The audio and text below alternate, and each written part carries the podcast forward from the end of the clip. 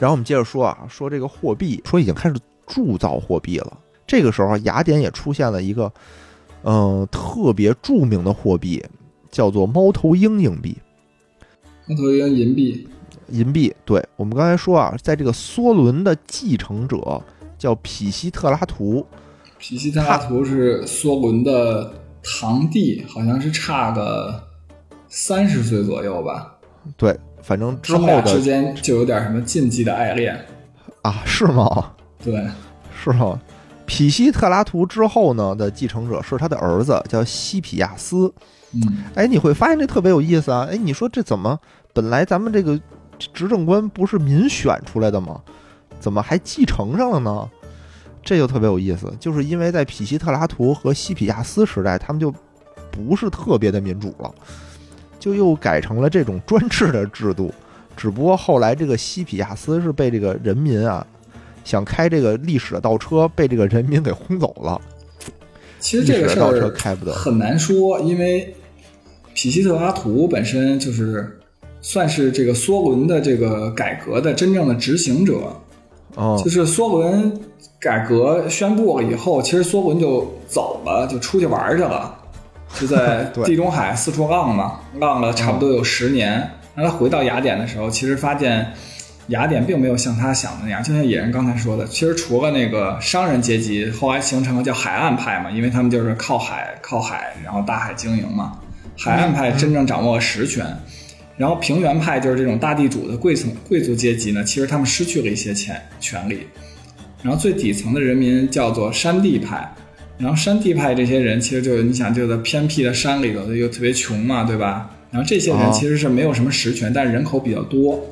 匹西特拉图实际上是他们这些人里的领袖，是因为匹西特拉图最早和这个梭伦啊，在这个雅典的南部争夺跟另外一个城邦争夺小岛的时候，他们取得了成功。啊，所以说其实，但是当时梭伦的声望已经达到顶峰了，所以就是匹西特拉图等于是，呃，借助这次出征吧，就是建立了自己的个人威望。然后之后梭伦出去了以后呢，反正皮西特拉图依旧是在这个，就是这个叫什么山地派里头，等于是山地派的领袖。然后，但是当时梭伦他执政的梭伦的这个改革里头有一些具体的描述，比如说不可以有。个人的这种私人武装啊什么的，但是实际上，皮西特拉图是宣称自己被别人了，所以他自己就成立了一个五十个人的私人卫队，啊，其实相当于这种海岸派的，就是山地派的民众就不满嘛，就是说我们要保护皮西特拉图，不让他受到外人的攻击，成立了五十人的卫队，然后最后这个卫队，啊，最后这个卫队变成了一个四百人的拿着刀剑的卫队。所以后来皮西特拉图通，就是利用这个四百人的一个卫队，其实进行了一次类似于军事政变的这么一个东西，然后然后成为了这么一个，就之前我们介绍其他城邦有这种建主政治嘛，对吧？所以其实皮西特拉图就成为了雅典城邦的建主，是他代表的这种利益就是这种山地派的利益。然后他在这个改革，然后他成为建筑以后，发现我怎么做才能缓解人民之间的这种内部矛盾？发现就只能沿着这个，呃，梭文的这种改革意志深化改革，然后才能 才能解决这些矛盾。所以他一直在做这种深化改革的工作，其中呢也遇到过这种海岸派和这个呃平原派的这种反反对啊，其中给他放逐过几次。放逐过两次吧，对，然后但是他他每次回来了，对他每次回来，然后还重新接着搞，反正就这样。最后他去世的时候，反正就是就等于把这个执政官的这个位置传给了他自己的，这是大儿子还是二儿子，我忘了。然后然后传给了他俩儿子，他俩儿子好像一起弄，但是有一个儿子就被那个被暗杀了。是的，其实是被暗杀了以后，这个。他另外一个儿子，据说叫什么性情大变，就开始老怕别人暗杀他，所以才采取了一种强权政治。最开始据说就是接替他父亲职位的时候，他们还是很亲民的，在做一些工作，是吧？但是啊，就是这个叫做西皮亚斯的这个哥们儿，嗯，是在他的这个时期，雅典开始铸造这个猫头鹰银币。对的，对。啊，这个银币呢，就是古代世界发行量最大的这个银币之一。发行的数量大概有一点二亿枚，使用周期从公元前五世纪一直延续到了公元前一世纪，就非常著名的一个一个货币。现在我看网上，如果你要买这种币的话，一个大概在一万块钱左右吧。嗯，好像挺贵的呢，这个有没有因为它？很有历史价值。那肯定有啊，就是我说的是真品啊，我说真品是这个价格，那仿品肯定就便宜了嘛。嗯嗯，它这个头像特别有意思，它这个做的正面是一雅典娜的头像，但这雅典娜吧，它当时不知道为什么是这个画画的工艺不行嘛，就就是它是一个雅典娜的侧面头像，但是那个眼睛是正面的，就眼睛哦巨大，就萌萌哒那种感觉，特别特别好玩儿。然后背面呢是这个雅典娜的化身猫头鹰，哎，下面刻着有有一一根这个橄榄树的树枝儿，然后写着雅典的字母 A O E 嗯。啊，，A O E 个范范围伤害。范围伤害，它不是 A O E，它那个 O 中间有一横那是一个希腊字母嘛，是吧？对对对那这怎么念我也不太，我也忘了，什么 sigma 呀，是不是什么那种的呀？德尔塔呀，还是什么的，忘了忘了。然后呢，就是那么一个字母，然后呢，它的这个重量啊，它的定值相当于四枚普通的叫做德拉克马银币。嗯这个德拉克马是什么意思呢？是当时的一个重量单位，也是货币单位。因为在古希腊语中，德拉克马的意思是一把，相当于一把这个麦粒儿的重量，就是一德拉克马。嗯，它这个银币呢，相当于是四个德拉克马银币。嗯、你就大概估摸着十几克吧，十几克这么一个重量。嗯一德拉克马好像是四克，好像是四克左右。嗯，这个货币啊，我就就是我觉得就属于拼凑出了雅典在希腊霸业的版图中最重要的一块儿。这个叫西皮亚斯啊，虽然他后期是一个暴君，而且呢，他后来还当了这个雅监，他还叛逃到这个波波斯当了奸细。哦，西波还战希波战争嘛，就是西波战争啊，对，他还当了这个先锋官，虽然没打赢吧，但是啊，他铸造这个猫头鹰硬币这件事儿，还是大大的值得称赞的，真的让雅典整个后面称霸整个希腊是有突出贡献的。嗯你这说的就好像隋炀帝修京杭大运河一样。哎，有点意思，我们还是得对吧？还得辩证的来看待这个人和这个问题。其实看到这儿的时候，我就又有一个疑问啊，说猫头鹰硬币发行量一点二亿枚，它为什么发行量这么大？因为书里头啊，它也有写说，这个雅典的德拉克马银币就是猫头鹰硬币啊，受到了整个希腊世界的认可。嗯所以每年虽然雅典产出二十万吨的这个银子，但每年的白银，二十二十哦，吨，二十吨，二十吨，对对对。但是它每天这个银子还是一个净流出的状态。嗯。说这个商人们啊，当时一般是说我，比如说做买卖嘛，我拉了一船货，我到了一个地方，比如到了 A 国，那嗯。我把这个货卖了以后，我一定得再拉一船 A 国的货，我再运回去，对吧？倒爷倒爷嘛，我得这么才能倒起来。是的，但是呢，他们自己的货币在这个世界希腊世界是无法流通的，不是说只有雅典有货币，对，当时每个国家都有自己的银币，但是你们国家银币在别的国家人不认，认，人不认。对，所以通常呢，就是说我在当地换完银币以后，我会再买一船当地的货，我再拉回去。嗯但是到了这个雅典就不一样了，雅典这个货币是整个希腊地区的人全认，所以他到了雅典，他可以不拉货回去，他可以拉一船银币回去，也是可以的，就相当于我把钱带回去也行嗯啊。就但是你会发现，你就想为什么呀？为什么整个这个希腊地区就认这个猫头鹰硬币，就认雅典这个硬币，别人不认？它有什么不一样的地方吗？你想过这个问题没有？没想过为啥都认美元啊？哎，对，没错，这跟美元非常的像。为什么都都认美元？一个道理，因为美国称霸世界，当时雅典也是属于称霸整个希腊。因为有了钱吧，这个事儿就不一样了。有钱的人会利用各种手段让自己变得更有钱。在公元前四百九十九年的时候啊，在这个希腊城邦里有一个叫做米列杜国，米列米列杜城邦，对，米米利都，对，当时有一个人叫做阿里斯塔格拉斯的这么一个人啊，来找到斯巴达，说我们这个国家呀，前几年被波斯国占领了，说我们现在啊这几年过得不太好，特别憋屈。说想这个找找这个希腊的扛把子，听说咱们这个斯巴达特厉害，对吧？能不能帮我们复国？复国之后我们必有重谢。斯巴达这会儿呢，听说这个消息呢，也有点犹豫。本来吧，他确实是整个这个希腊地区的大哥，但是呢，他自己这有一点就自己过自己的日子嘛，对吧？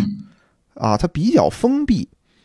眼看着旁边的雅典呢混得越来越好，就他心里也有点犹豫，说：“哎呦，这个雅典混得这么好，我现在要派兵过去打，会不会被他钻空子？而且呢，觉得这个波斯当时很强大，斯巴达觉得我也打不过，所以就拒绝了这个哥们儿，说我们呀不太会水，我们主要还是打陆地战比较强。你看，要打波斯的话，我们得用船，而且我们离着很远。”你看雅典离你很近啊，而且他们擅长海战，要不然你去问问他们，让他们帮你打。这时候斯巴达想的什么呢？哎，你雅典肯定也打不过波斯，对吧？你去要真的去帮忙的话，你打不过，哎，你又消耗了自己的这个力量，两全其美。后来呢，这个阿里斯塔格拉斯真的去找了雅典。这个雅典呢，当时就真的就是膨胀了啊，膨胀了，就觉得说没问题啊。现在这个，你看这个斯巴达怂的，他已经不行了。你找大哥我，你认我当大哥，我就帮你打，没问题。什么波斯，打他揍丫的。所以不久之后，这个米利都人啊，在这个雅典的帮助下，就掀起了一次反叛，史称叫做奥，叫做艾奥尼亚叛变。嗯，在。这个雅典人的帮助下，这米利都人不但收复了自己的城邦，哎，还打入了波斯人在这个亚细亚行省的首府，打到他这边的一个首都了，叫做萨迪斯行行省的省会吧？别说省会，哦，对，省会，对，省会，叫萨迪斯。在这一块呢，就虽然波斯军啊守住了这个这个城，但是。他周边的这些城市被这个雅典人一把火烧为了灰烬，就整个把它你周围的东西全给毁了。虽然我城没打下来，但我恶心你一通，往你脸上泼了把屎。当时的皇帝是谁呢？也是波斯的一个这个很有名的皇帝，就大流士一世。哦，你想，我操他妈骑到我脖子上来拉屎。大流士，大流士还挺牛的。这块可以简单说一下，就是波斯帝国的建立实际上是居鲁士大帝，然后居鲁士大帝其实打造一个很强盛的波斯，然后强盛，但是居鲁士好像是意外的死亡了，对吧？意外死亡了以后，他的儿子继承了这个王位，然后他这个儿子就不太行，然后那个大流士实际上是这个国王卫队的长官，等于他叛变了。然后等于他把国王杀死，然后自己就当了这个呃波斯的国王。哦，但是他其实当了国王以后，是把这个波斯帝国的这个事业等于做的做大做强了又。嗯嗯嗯嗯，基本上就这么一个情况吧。波斯，对，反正他当时对吧？你骑骑在我脖子上拉屎这还行啊。于是率大军讨伐雅典，说谁干的这事儿？一查雅典，揍丫呢。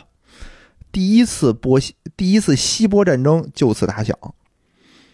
哎，在此战斗中啊，我们这个 战斗的先锋就是刚才提到的这个皮，就是这个叫做西皮亚斯。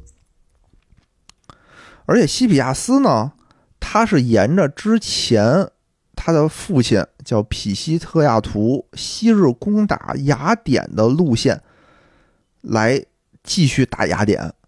走的是哪儿呢？是在马拉松登陆，这就很对，这就很有名了。当时有一个这个名将啊，叫做腓力匹迪斯，对吧？连夜的去跑向斯巴达请求援助，跑了多少呢？据说他是两天跑了二百四十六公里。哦，到了斯巴达的时候呢，斯巴达这时候我操，心说这个打劫的时候我就没去，这个时候我去是不是也不太合适？但是你要说我说这个希腊被欺负了，我要不出兵，我这个大哥好像脸上也无光。就说 OK 没问题，我能出兵，但是我必须等到月圆的时候才能出兵。那天是什么时候？那天是九月九号，距离月圆的时候差不多是十五号吧，对吧？还有好多天呢，所以就是我现在不能出兵，我得休整休整。我也不知道 为什么，为什么月圆的时候才能出兵？所以这个时候波斯都已经打过来了，雅典人就没有援助的情况下，只能自己上。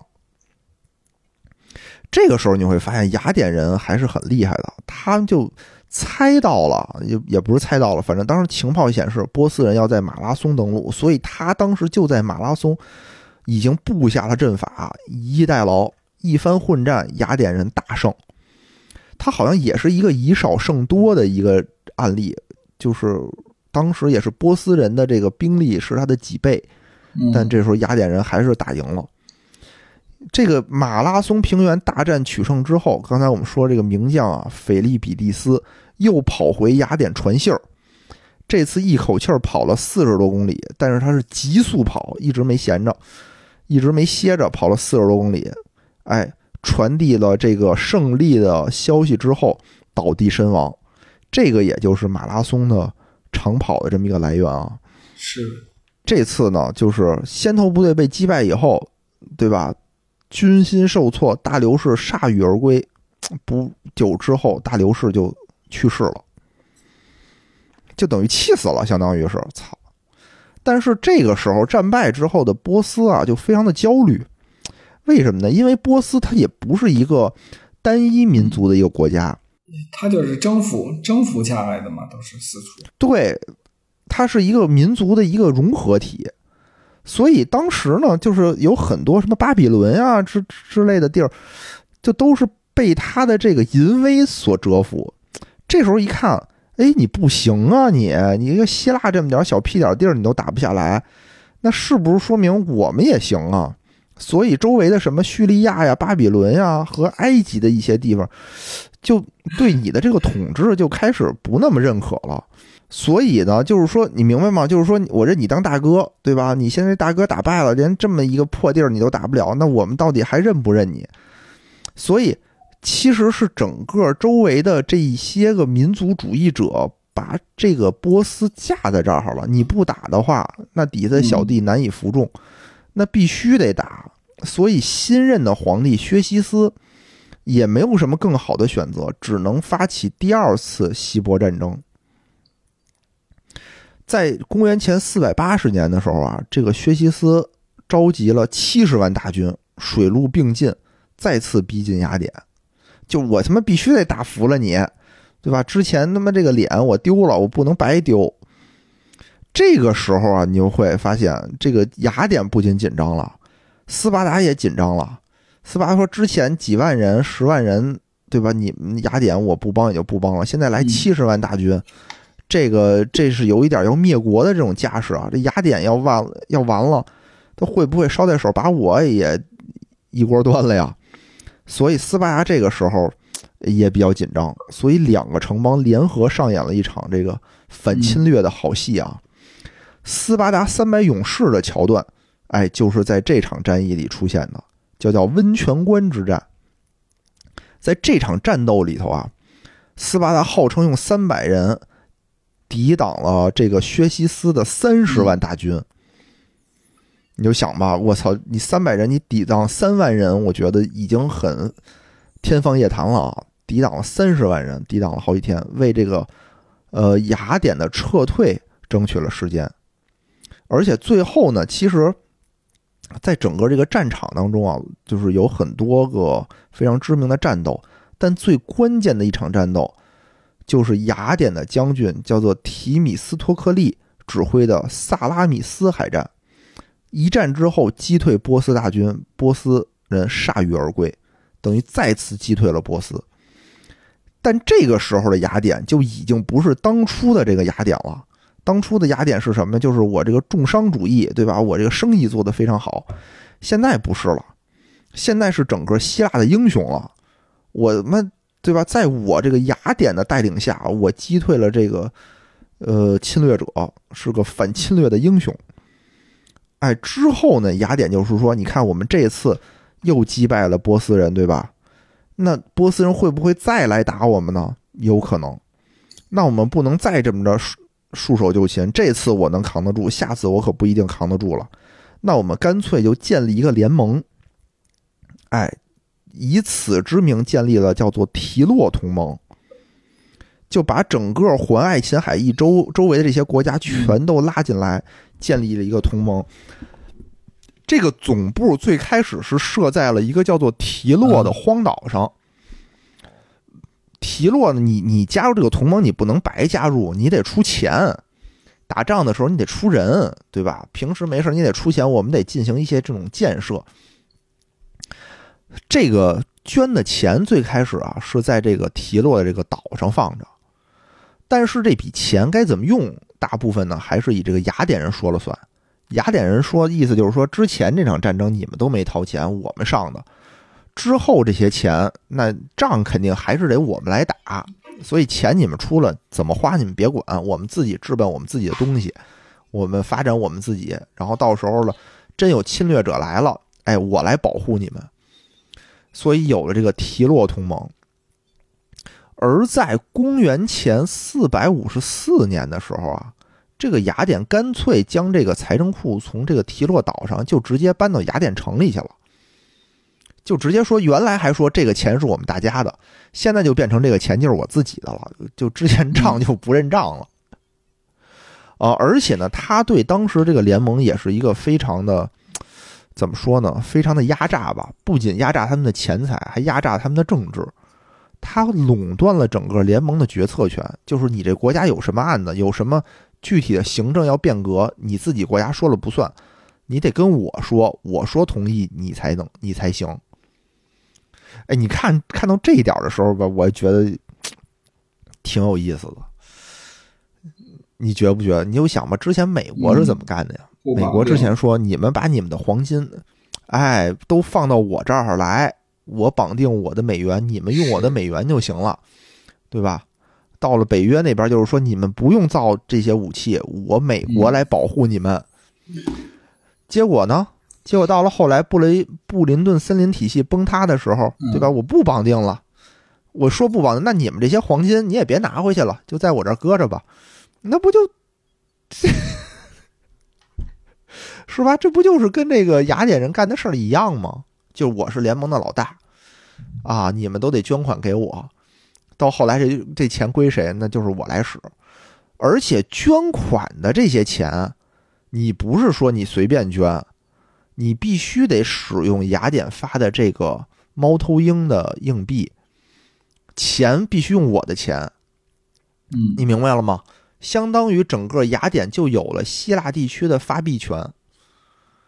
他就是整个这个提洛这个环爱琴海地区的这个盟主，而且这个联盟你不是说我想进就进，想退就退，他有强大的军事实力，对吧？谁退我他妈就揍谁。当初有几个小城邦说我不跟你干了，我不想交这保护费，那他真的是出兵干人家，对，把你这个政权推翻了，我再扶植一个那个 听我话的人。所以，它这个时候呢，你就会发现它形成了一个货币的闭环。一方面啊，它可不只是说我产出银币，我拿银币出去买东西。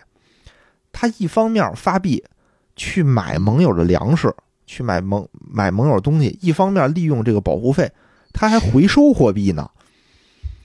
啊，然后再利用自己强大的经济优势，发展军事军事力量，巩固自己的地位。对吧？你有跟周围这些人说，你怕不怕波斯？你怕不怕斯巴达？因为当时斯巴达为了对抗他呀，也成立了一个组织，叫做波罗奔尼撒同盟。这个雅典就说说你们周围这些人，你们要怕波斯，怕斯巴达欺负你们，那怎么办？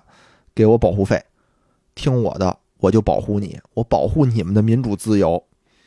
哎，你看这个模式是不是特别熟悉？是不是这个模式现在也是一直在沿用？是不是就是说这个雅典是西方文明的摇篮？这个一点都没错。所以你看啊，雅典要想敛财，要想收保护费，那就不能没有波斯，不能没有斯巴达。只有有了这两大威胁，他才可能去收这个保护费。这个就特别像现在的美国，他不能没有俄罗斯，因为没有了俄罗斯的话，或者是让俄罗斯加入了北约。加入了欧盟的话，他就没有敌人了，他跟哪收钱去呢？也就像现在的这种极端女权，他不能没有男人，没有男人的话，他到哪儿敛钱去呢？是吧？所以我又觉得，从这一点上，极端女权才是真正最不女权的人。然后这个时候呢，雅典还有一个制度啊，叫做投票放逐法，就是这个人民大会的时候吧。他会投票选出一个 对国家有威胁的人，啊，他定期会说说，哎，谁不民主，谁反对民主，我们就用这种投票放逐法。就我这儿有一个陶罐儿，哎，给大家投票，你觉得谁对这个国家有威胁，你就投谁。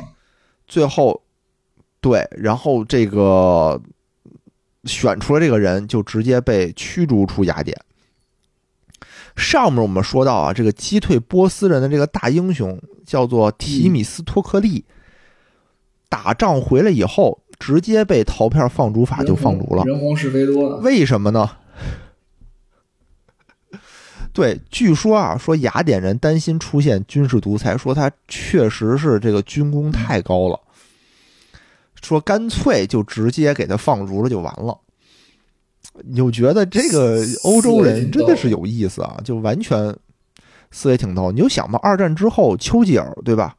丘吉尔大选直接失利，给丘吉尔气的，说这帮忘恩负义的家伙。其实那个比希特拉图的儿子叫什么西？哦，对，西皮亚斯。就西皮亚斯被推翻了以后，其实他是被那个雅典当时的一个家族推翻的。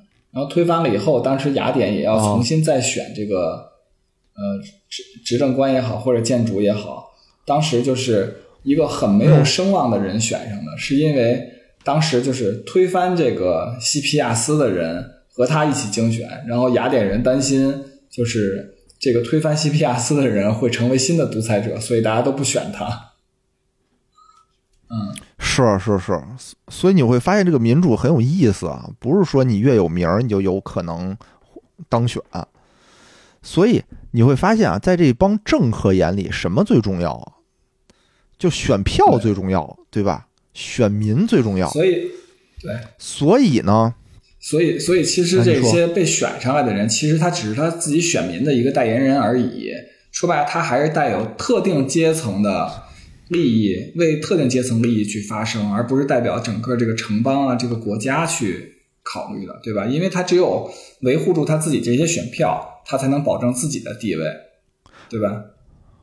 没错，没错，没错，没错。所以你看啊，其实很多的现代的这种民主国家，比如说，呃，什么南美地区特别的突出啊，这种现象，就是我为了巴结选民，我可能会做出很多。我不利于国家的选择，是是，对高福利，对吧？就是我要给，对我要给这种选民更多的福利。谁说我要减轻福利，我就要把这个人选下去，对吧？那就是说，这个国家什么人最多，我就要巴结这帮人。但这个情况不一定是最好的，在雅典也是这样的。在公元前四百四十三年啊，有一个。著名的政治家叫做伯里克利，当选执政官，对这个雅典又进行了进一步的这个改革。这个改革呢，也确立了雅典民主政治达到了世界古代世界的最高峰，被称为是雅典民主政民主政治的黄金时代。其中有几个比较关键的改革的点啊，第一。是所有成年的男性公民可以担任几乎一切的官职。就之前不是我们还拿财产去划分吗？现在基本上就没有划分了，就是所有的公民的男性都可以当官。什么官？除了最高的十将军以外，其他已经对所有的公民开放了。而且这个官原来不是以选举制吗？现在改成了抽签制，就你也别选了，天权神授，你抽签儿。对，天权神授就是说你当官是你的运气也是实力的一部分。下面这几点啊特别有意思，为了鼓励公民积极参政。向担任公职和参加政治活动的公民发放工资，就是你过来，就是投票的话，我我是会给你钱的。其实现在好多这种南美地区不都这样吗？就是大家都为了觉得想挣个铁饭碗，都想当公务员，对吧？但是我记得我我忘了是巴西还是阿根廷了，就是当时他当地的公务员特别特别多。好像就没人干活了，大家全是公务员，也公务员也得干活。而且公务员待遇，就就不是进行这种特特殊特定的生产活动了嘛，就不去这种下地劳动了嘛，对吧？公务员相当于还是管理管理阶层嘛。当然了，我国公务员是为人民服务的嘛，是吧？但是他们当时就是这个公务员，好多就好像百分之六十的人都是公务员，就变成了大而不倒，就是。这种公务员特别多，好不好？那肯定不好嘛，因为公务员花的都是纳税人的钱，他本身不产生、不创造价值。这么说，他本身不创造价值，他只是维护价值。但问题是你这个总统啊，当地的总统，你但凡要说我这要精简公务员，或者是我要降低公务员的待遇，那这帮人就就不投你，你就当不上总统。只有那些人说我要提高公务员待遇的。哎，他才可能当上总统，就变成了一个恶性循环，就变成多数人的这么一个一个暴政了。其实，其实雅典这个时候也有点这种感觉，就是这个伯里克利为了拉到更多的选票，就是说，那 OK，大家得民主，民主怎么弄？首先，参政的人我给你工资，其次，你看戏我也给你钱，叫做关系津贴。就是艺术和民主本身这两件事儿啊，都是特别费钱的，对吧？好几百人在广场上辩论，大家都不干活了，都在广场上辩论，这本来就就就不产生价值吗？我现在还得给你给你钱，没事过来看戏，对吧？望天想事儿，这都是建立在我得有钱的这个基础上。现在我我就变成了我这。好几百人的广场上参与这个辩论，听大家打辩论，听奇葩说，我就能领工资，那谁还愿意下地干活啊？对，这就是所以啊，对啊，所以雅典就后来就变成了干活人越来越少，对吧？这个 听辩论的人越来越多，所以这个时候雅典的内部矛盾呢也变得越来越大。这个就是也为后面啊之后的这个伯罗奔尼撒战争埋下了一定的伏笔，因为前两年有一个特别火的词儿叫做“修昔底德陷阱”，不知道你听没听说过？对吧？意思就是，对，意思就是一个这个一个地区封闭地区内的老大老二必有一战，因为修昔底德他是一个他是一个文学家，他一个历史学家，他是写的这个《波罗奔尼撒战争》这本书。他在里面就写了说，一个地区内的老大老二必有一战，因为这个老二啊也怕老大利用这个先发优势卡他脖子，老大呢也怕老二超过自己，从而打压自己。这个现象最早的描述就是这个波罗奔尼撒这个战争。这个战争呢，我们就不做过多的描述了，意思就是，呃，因为这个两个联盟中间有一些模糊的地带。刚才我们说了，有伯罗奔尼撒联盟。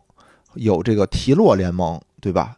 但是两边代表就是斯巴达和雅典，中间的这个小弟呢，有一些骑墙，有一些哎，就是两边不知道该听谁的，这两边大哥就都不高兴了，然后就发动了这场战争。其实就还是一个地区，我权力之战，对吧？我只能有一个浩南，我不能又有陈浩南又有司徒浩南，只能有一个浩南的情况下就得打一仗。这个战争啊，可谓是两败俱伤，因为波罗奔尼撒打了得有小小三十年，是从公元前的四百三十一年打到了四百零四年。首先啊，是这个雅典是输了，最后的战争结果是雅典输了，提洛同盟解散，同盟就没了。军事力量没了以后呢？那刚才我们说了，雅典的这个繁荣是建立在一个什么的基础上？是在建立在我对整个这些联盟的小弟压榨的基础上，对吧？那我压榨的前提是我得有强大的军事力量。同盟没了，军事力量没了，也就没人交保护费了。那之前的那套经济体系，他就玩不转了。雅典从此又回到了老老实实经商的路子上来。真的，有的时候你就。没有了这么多政治的野心，反而啊，你能踏下心来做一些事儿，小心经商。所以，其实我们这本书里说到的很多金融创新，描述的都是公元前三百多年的事儿，反而是雅典被老老实实锤了以后出来的这些东西。而在之前，这些东西呢，好像并没有，还是喜欢去剥削别人。然后，斯巴达呢？表面上是赢了，但是斯巴达赢的呢不是特别的光彩，因为他在战争过程当中呢，他为了胜利去勾结了这个波斯，出卖了很多这个小城邦的利益，就把这个小城邦全都划给了波斯，让波斯为了让波斯出钱出兵，所以没多久呢，他这个斯巴达也为自己的这个程序不正义啊付出了惨痛的代价，主要就是马其顿大军打来的时候，并没有人。帮他也没有人有能力帮他了，他就是很快也就都覆灭了。这个呢，就是我们这期节目的内容吧。主要我觉得是把可以说是《千年金融史》这一章的一个前传，就是把整个希腊地区发展市场经济之前的一个什么情况，大概的介绍了一下。啊，所以下期的时候呢，我们就主要介绍一下。嗯，这本书里主要说的事儿，哎，你说为什么呀？咱们怎么他妈看了半天都是这书里没写的东西呢？下次不要准备五千五千字的稿，太多了。行，好嘞，那我们这期啰啰嗦嗦了这么长时间，嗯，那希望大家能喜欢吧。好，再见，我们下期再见。